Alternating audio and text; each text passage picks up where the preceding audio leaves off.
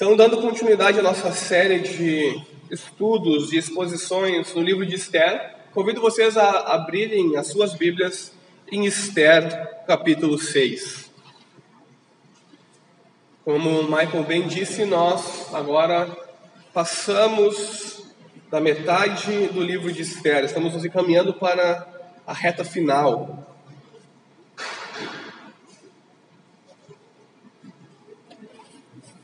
Esther capítulo 6. Se você chegar no livro de Salmos, você volta um pouquinho e você encontrará Esther.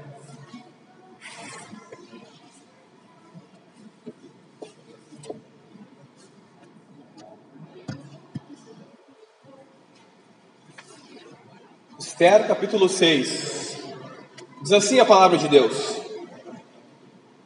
Naquela noite o rei não pôde dormir então mandou buscar o livro dos feitos memoráveis, que foi lido diante do rei.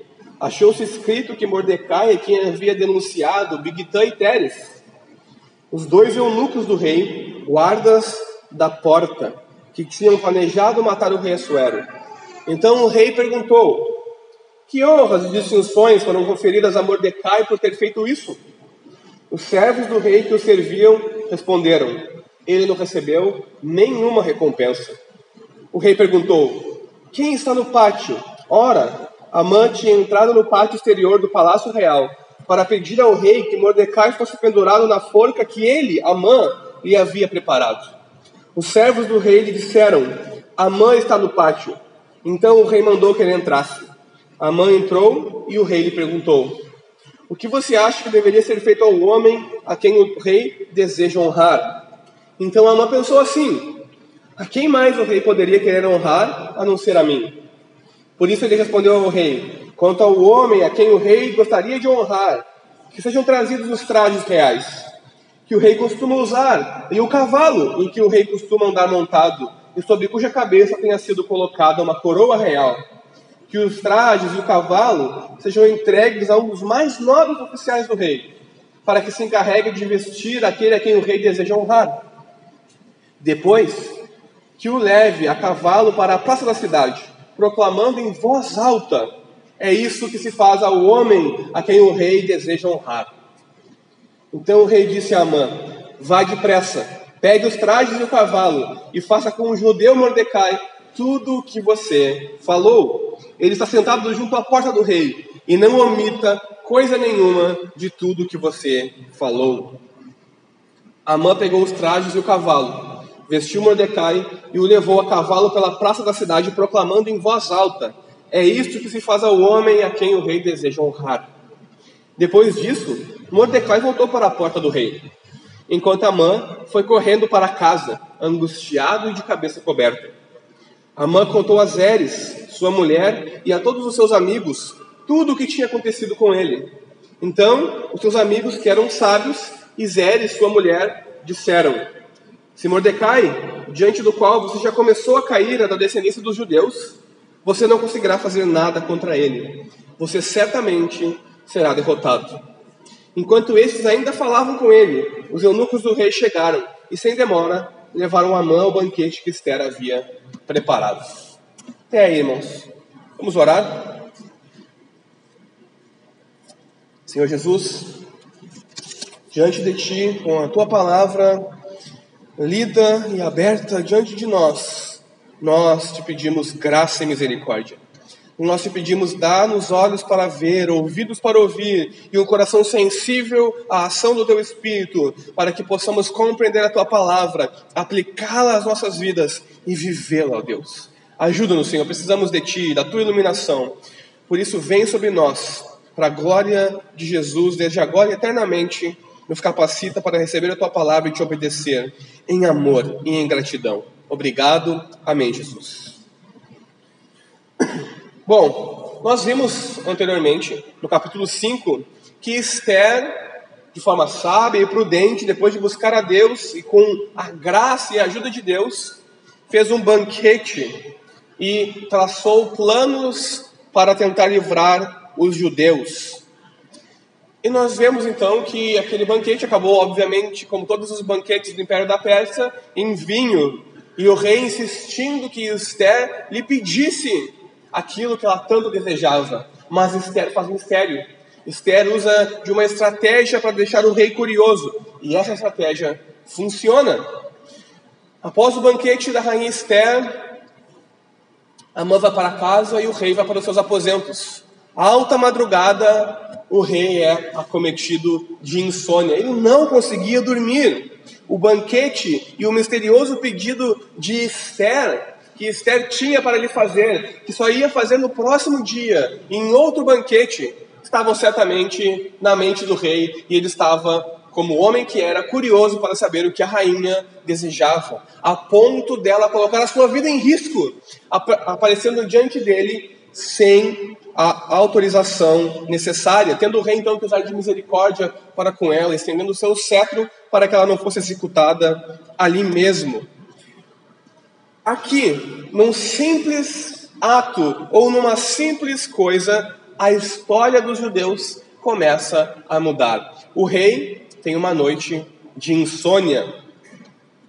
O rei devia estar pensando naquilo que Esther queria propor a ele, pedir a ele, e certamente também todas as suas atividades reais, como a cobrança de impostos, as audiências com seus súditos, e ele não conseguiu dormir. O rei era alguém bastante inteligente. Quando nós estamos com insônia, o que, que nós fazemos? Pegamos a coisa mais tediosa de todas e vamos fazê-la. Talvez ler um livro daquele que nós, nós não gostamos, ver um filme, nós fazemos algo que nos faça trazer o sono de volta. E o rei pega talvez a coisa mais tediosa do império, o que as escrituras chamam de o livro dos feitos memoráveis. Esse livro era basicamente um livro que contava todas as façanhas dos reis anteriores e do próprio rei. A cobrança de impostos, quantas províncias haviam, os governadores de tais províncias. O rei teve uma ideia genial vou pedir para meus servos lerem o livro dos feitos memoráveis e eu vou, obviamente, cair no sono de tão tedioso que deve ser aquilo que eles lerão. Mas, acidentalmente, coincidentemente, os servos do rei abrem um volumoso livro nas páginas onde é contada a história da traição, da conspiração de Bigtã e Teres para matar o rei, para assassiná-lo e a forma que Mordecai o livra, ouvindo a conversa, investigando, contando então a Esther, para que Esther, em nome de Mordecai, contasse ao rei, e o rei fosse livre de uma conspiração de assassinato, o, rei fosse livre da morte. Então o rei, obviamente, se interessando pela história, talvez não se lembrando muito bem dela, ora, eu fui li livre de um assassinato, de uma conspiração de morte. O que, que Mordecai recebeu? Muitas honras, não é mesmo? Glória e fama, e talvez uma província para governar, ou uma distinção acima de todos os outros meus servos. Mas o rei descobre que Mordecai não tinha sido honrado. Mordecai não recebeu nenhuma recompensa por salvar a vida do rei. O rei fica como? Como isso aconteceu? Mordecai não foi honrado. Acontece que na Pérsia era muito importante que o rei honrasse, gratificasse e desse honrarias e bens aos seus servos que lhe serviam bem, principalmente aqueles que lhe salvavam a vida, porque isso beneficiava o próprio rei. Imaginem, se o, rei descobre que Mordecai, que salvou a sua vida de uma conspiração de morte, não foi honrado, o próximo a descobrir uma outra conspiração não irá querer salvar o rei, afinal, não será recompensado. Mas no império da Pérsia, todos os favores são recompensados, porque o império, como nós já temos visto há muito tempo, busca assimilar a tudo e a todos, e a conquistar a todos. Assuero se preocupa porque Mordecai não havia sido honrado a honra dele e a própria segurança dele estavam em risco. Ele estava pensando somente em si mesmo, então estava querendo resolver isso para que todos os seus servos soubessem que era importante salvar a vida do rei, que era importante servir bem ao rei, porque isso iria gerar recompensa e benefício próprio. O que, que o Assuero decide fazer? Decide corrigir esse erro em relação a Mordecai. Primeira aplicação para nós aqui. O bem que Mordecai fez anos atrás está agora começando a gerar frutos. Mas nós não devemos fazer o bem pensando nos frutos, em recompensas. Nós devemos fazer o bem no mundo de Deus, sempre. E sempre tendo em vista a honra e a glória de Deus. Nós devemos fazer o bem às pessoas, até mesmo aos nossos inimigos, visando a honra e a glória de Deus, porque isso é a coisa certa a se fazer. A gente não faz o bem para recebermos as recompensas de louvor, de honra ou bens materiais, mas devemos fazer o bem único e exclusivamente para honrar a Deus. E ao fazer o bem no império moderno secular, devemos deixar a honra e a recompensa, ou seja, os frutos do, das nossas ações boas nas mãos de Deus. Não devemos ser tolos, imprudentes e fazer o bem como aquelas pessoas que fazem o bem apenas para serem vistos fazendo o bem, receberem a honra. Eu me lembro de uma passagem onde Jesus diz para nós não agirmos como os fariseus e os hipócritas, que dão as suas esmolas, ou seja, ajudam os pobres necessitados na frente de todos. Para quê? Para receberem a honra e o louvor que lhes são devidos. Mas ele diz: façam essas coisas em secreto.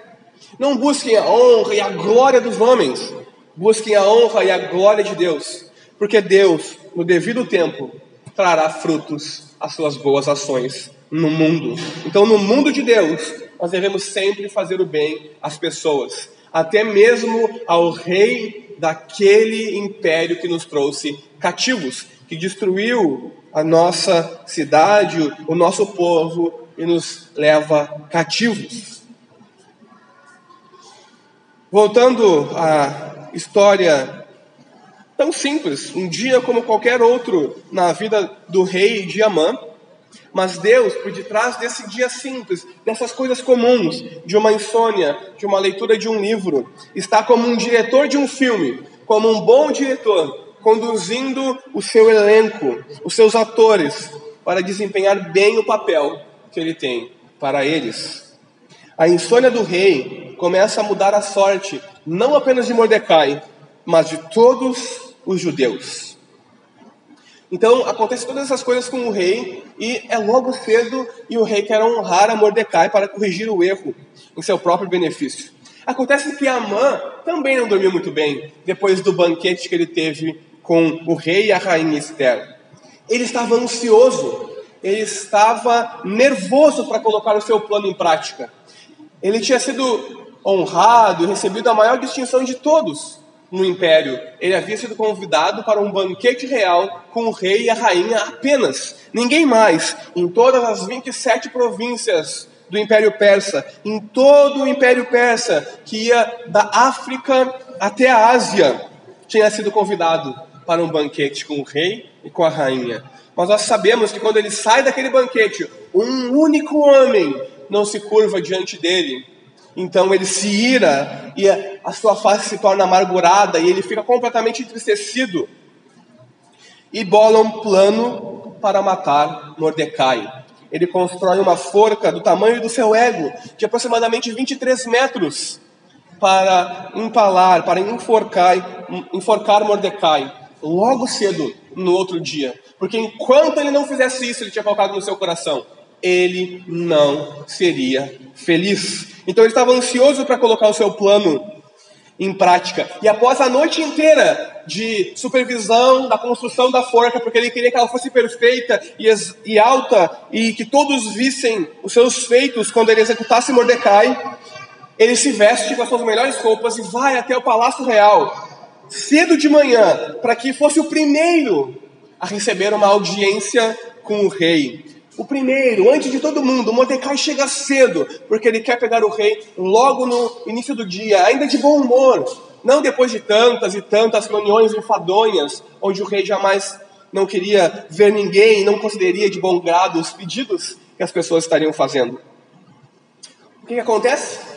Logo que ele chega, o rei o chama para uma audiência.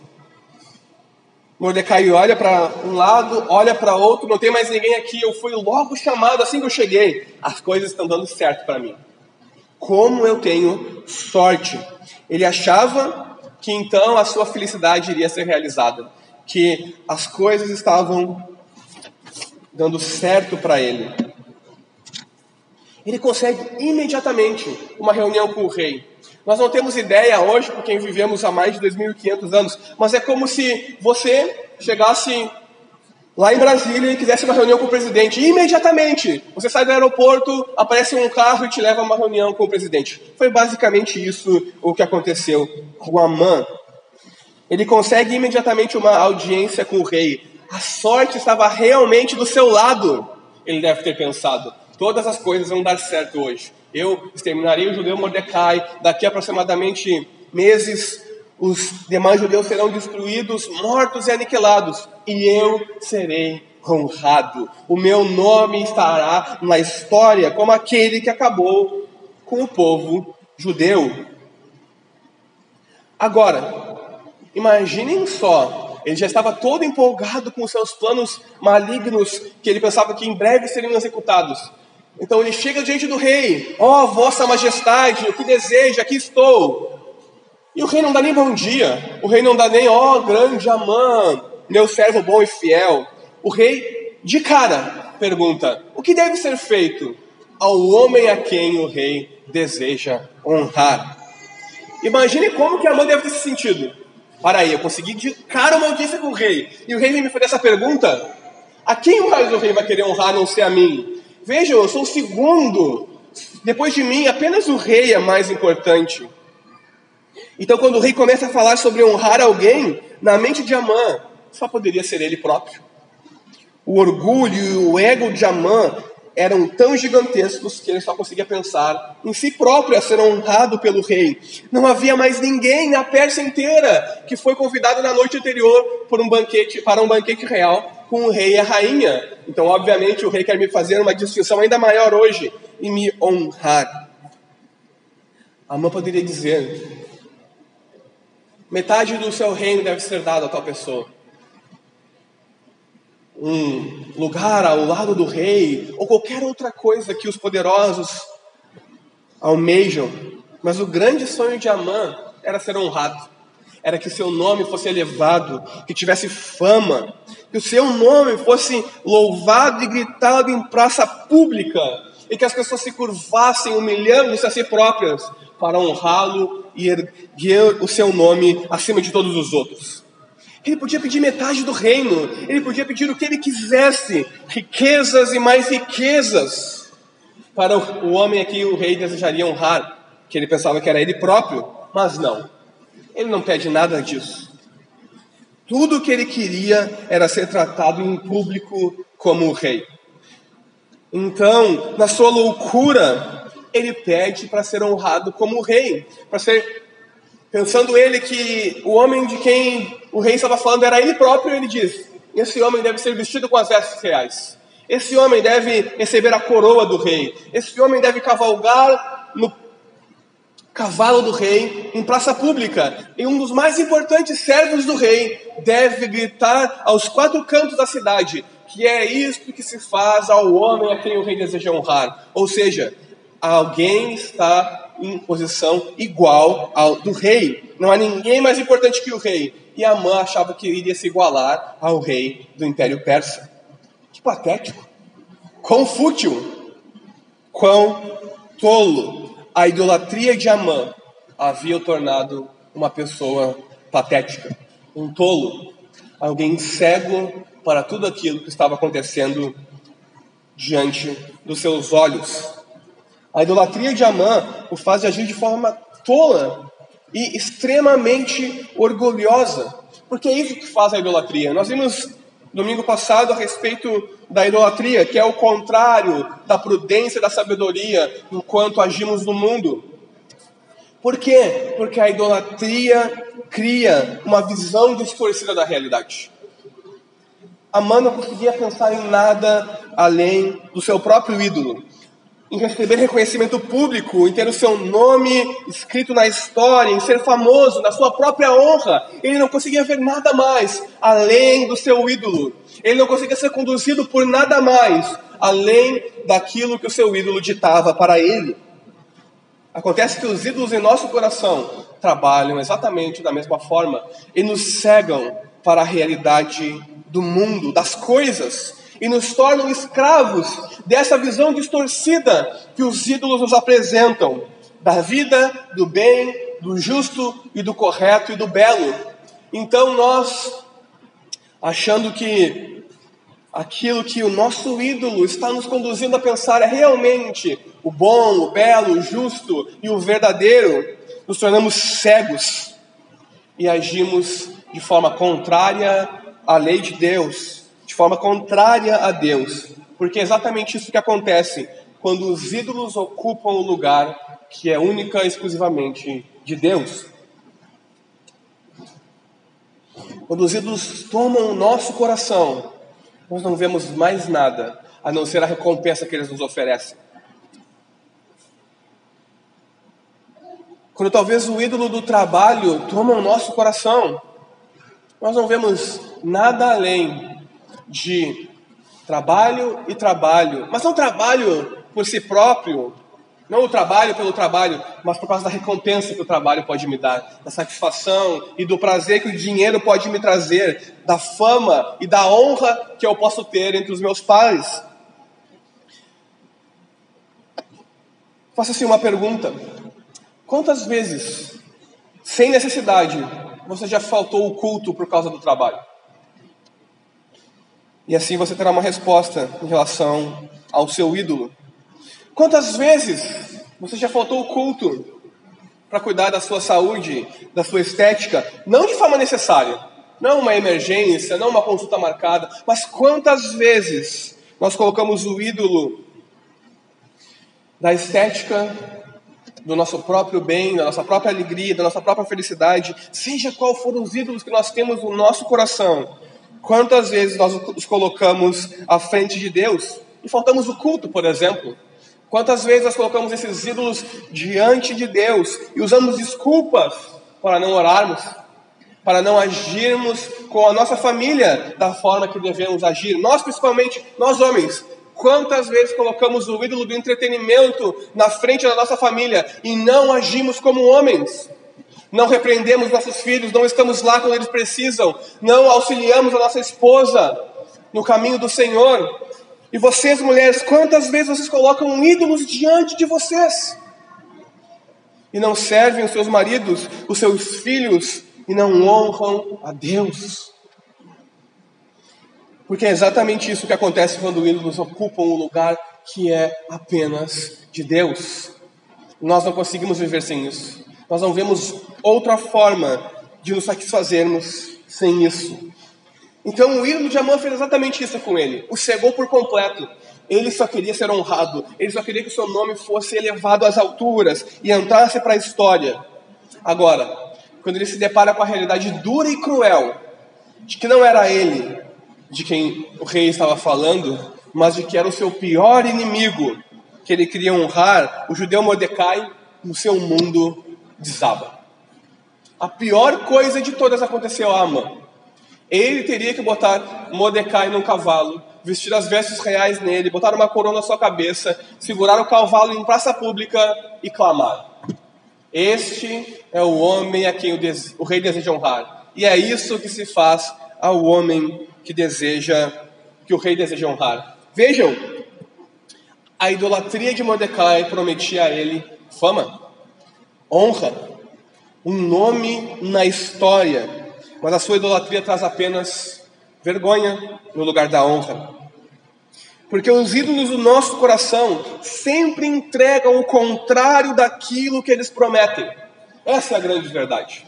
Quando nós entramos na casa do ídolo, ele sempre entrega o contrário daquilo que ele promete. Então nós temos dois caminhos. Ou nós nos afundamos ainda mais nos aposentos da casa desse ídolo, ou nós abrimos as portas e saímos. Acontece que sem Jesus, sem Deus, nós nos afundamos cada vez mais. Por exemplo, nós temos o ídolo do prazer sexual e nós não conseguimos nos satisfazer sexualmente com o nosso cônjuge. Nós adentramos na porta do ídolo da pornografia. Agora, as coisas normais, é que podemos dizer assim, em relação à pornografia, não nos satisfazem, mas nós adentramos uma porta ainda mais profunda, em coisas bizarras, em coisas que não são dignas nem de ser mencionadas.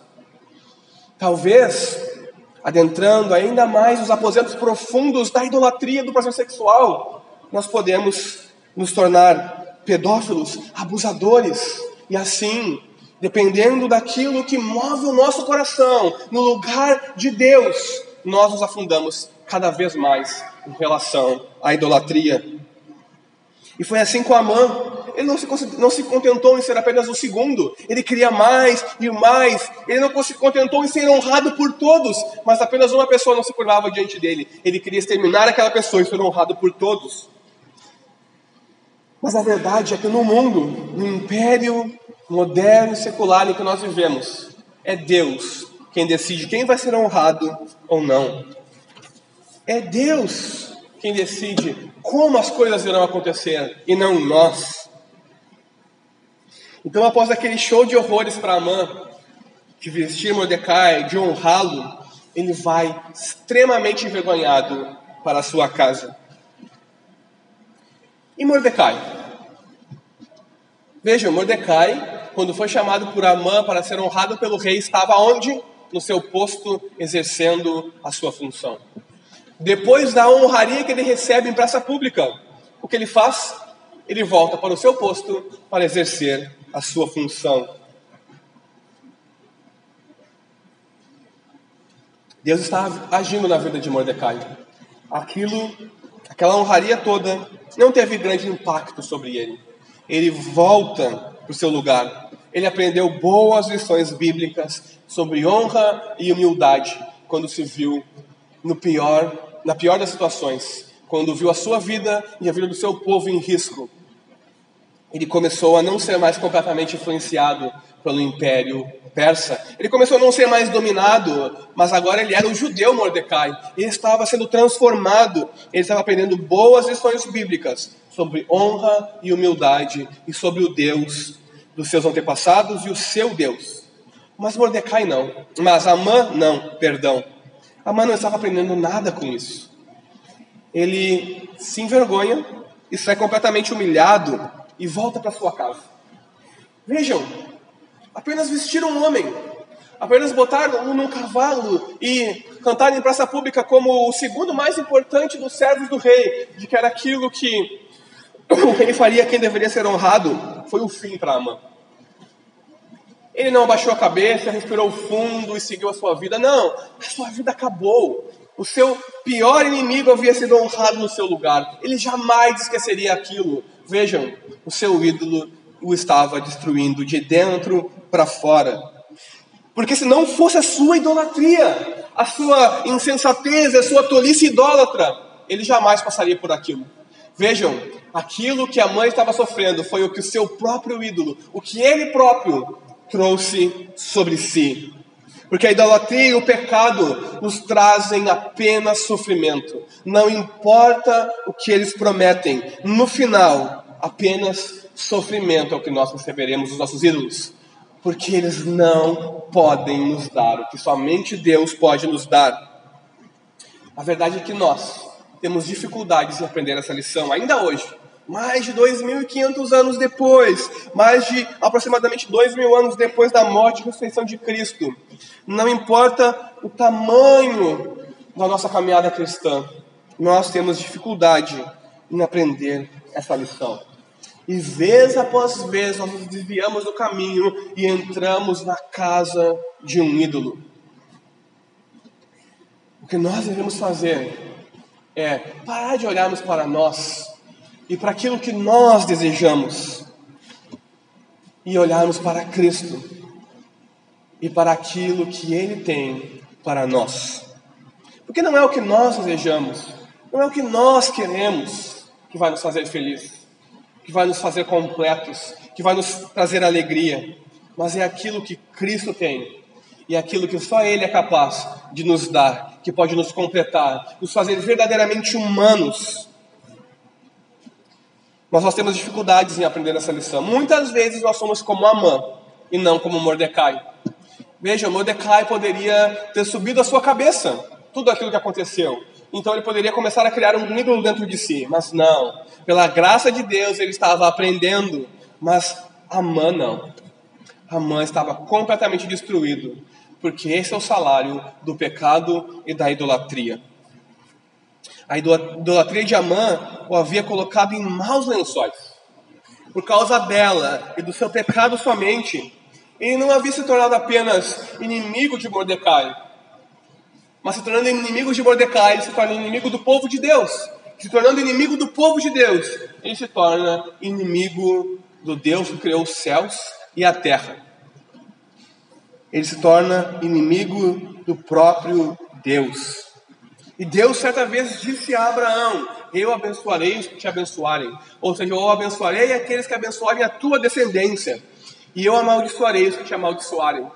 Ou seja, eu amaldiçoarei os que amaldiçoarem a sua descendência. A mãe estava lutando contra Deus, mesmo sem saber. Acontece que Deus não era como os falsos deuses do Império Medo-Persa, que disputavam poder um contra o outro para ver quem dominava a situação. Não. Deus tem todo o poder e ele não pode ser derrotado. A mãe entrou numa luta que ele não poderia jamais vencer. E é interessante nós notarmos que rapidamente os seus amigos percebem isso. Rapidamente a sua esposa e os seus amigos percebem isso.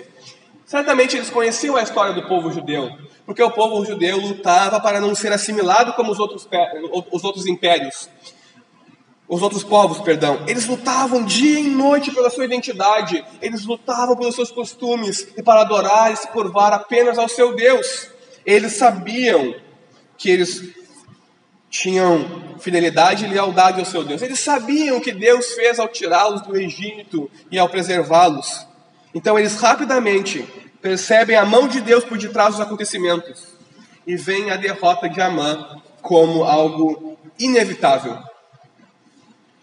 Então Zeres, a mulher simpática e amorosa de Amã, que na noite anterior havia dado um conselho para levantar uma forca e matar o judeu Mordecai, agora diz para Amã: Você já começou a cair diante de Mordecai. Então é certa a tua derrota. E os seus amigos rapidamente começam a se desvencilhar de Amã. Ou seja, no momento mais difícil da vida de Amã, os seus amigos somem, desaparecem, porque cada um no Império Persa, assim como no mundo moderno secular, pensa apenas no seu próprio umbigo. E é por isso que a comunidade, a igreja é algo tão importante, o povo de Deus é algo tão importante, porque somente aqui, verdadeiramente, temos uma família de Deus, somos um povo, e nos momentos difíceis uns dos outros nós não corremos, nós não fugimos. Nós confrontamos as pessoas em pecado para que elas abandonem o seu pecado e voltem para Deus. Nós corrigimos aqueles que se desviam do caminho para que eles voltem para Deus. E nós encorajamos aqueles que perseveram, mesmo em meio à dor e ao sofrimento, para que eles não abandonem o caminho de Deus e não se tornem inimigos de Deus. Em toda essa história, em todos esses acontecimentos, mais um dia comum no Império da Pérsia. O rei não tem sono, manda trazer o livro mais chato da história da humanidade para ver se ele volta a dormir a mãe indo ter uma audiência com o rei. Coincidentemente, o livro foi aberto na página onde Mordecai salva o rei de assassinato. Esses vários eventos insignificantes e inesperados, como a história do rei, essa leitura do livro, Deus está agindo e mudando a história. Se nós tivermos olhos para ver, nós veremos a providência divina em ação atrás de cada ato, de cada pessoa, de cada acontecimento. E isso é assim também na nossa vida. Você se lembra da forma como veio a Cristo? Não foi através de o céu se abrindo e grandes trovões e milagres. Não. Muito provavelmente você ouviu o Evangelho, Deus agiu no seu coração e você se converteu. Você se lembra como conheceu o seu cônjuge se você é casado? Você se lembra como veio morar nessa cidade? Você se lembra como conseguiu o trabalho que você está hoje? Você se lembra como veio parar nessa igreja a primeira vez? Todas essas coisas são insignificantes, mas elas formam a totalidade das ações da nossa vida. E por detrás delas, por detrás da forma que você veio a Cristo, sem um grande milagre, sem grandes poderes, por detrás da forma que você conheceu o seu cônjuge, adquiriu o seu trabalho, veio parar nessa igreja, Deus está agindo soberanamente. A providência divina está por detrás de tudo isso cooperando para o seu bem, para a sua salvação. Em todas essas coisas, lá no Império da Pérsia e na nossa vida hoje, Deus está agindo, não por meio de milagres poderosos, do céu abrindo, de anjos aparecendo, mas por meio das circunstâncias e eventos mais comuns e mais simples da vida, por meio da providência direta de Deus. Vejam, até mesmo a divindade mais furreca de todas, vez ou outra faz um milagre. Até mesmo o Deus de quinta categoria, de qualquer povo, faz milagre vez ou outra. Mas é preciso de um Deus extremamente poderoso, ou melhor, todo-poderoso, para fazer a sua vontade convergir, para fazer todas as coisas conforme a sua vontade, sem grandes milagres, sem abrir os céus toda vez que precisa, mas agindo nas coisas comuns da vida diária. Vejam, Deus é tão poderoso que Ele não precisa abrir os céus para agir na nossa vida. Ele age nas coisas simples do dia a dia, nas coisas que nós não vemos Ele, mas Ele está por detrás delas, agindo. O que nós temos que fazer é confiar e ter fé, e ter fé, mesmo quando as coisas vão mal, mesmo quando nós não vemos a ação de Deus, mesmo quando nós não vemos nada, porque a noite escura chegou. Nós temos que confiar e ter fé, porque Deus está agindo, sim, por detrás de todos os acontecimentos na nossa vida.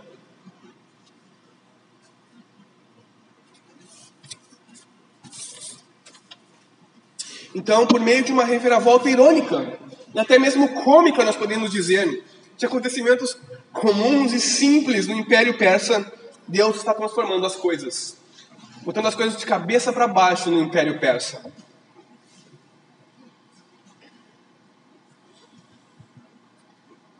ele faz de forma oculta, de forma escondida, as coisas acontecerem conforme o seu propósito.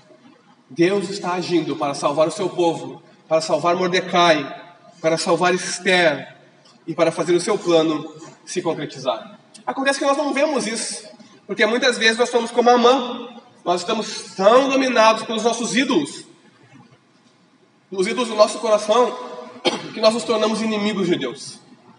Às vezes nós estamos tão afastados de Deus que viramos inimigos de Deus.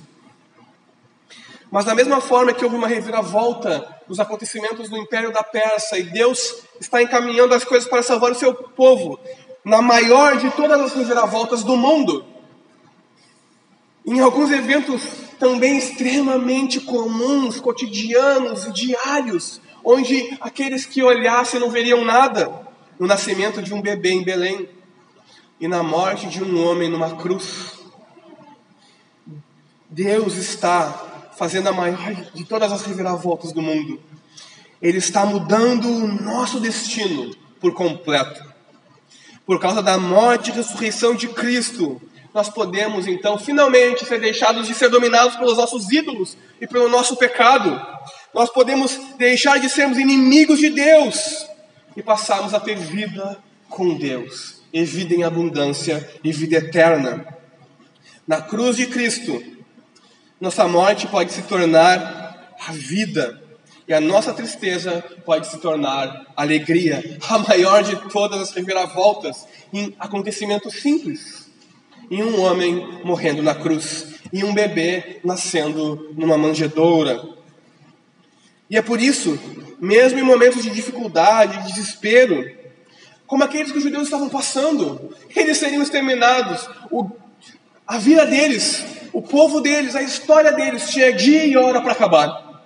Então, mesmo em momentos como esse, nós podemos descansar e confiar em Deus, porque nas mãos dele nós estamos seguros. Ele está agindo por detrás de cada ação das pessoas no mundo. Não importam as circunstâncias e quão poderosos são aqueles que planejam o mal, eles serão destruídos e numa grande reviravolta cairão em sua própria armadilha, porque é assim que Deus faz as coisas na história. Nada nem ninguém atrapalha os planos de Deus. Deus prometeu a Abraão que faria dele uma grande nação. Nada nem ninguém impediria isso. Se Amã se levantou contra o povo de Deus, ele se levantou contra o próprio Deus. E essa batalha ele não poderia vencer, porque Deus age sempre para o bem do seu povo e para cumprir os seus propósitos eternos no mundo.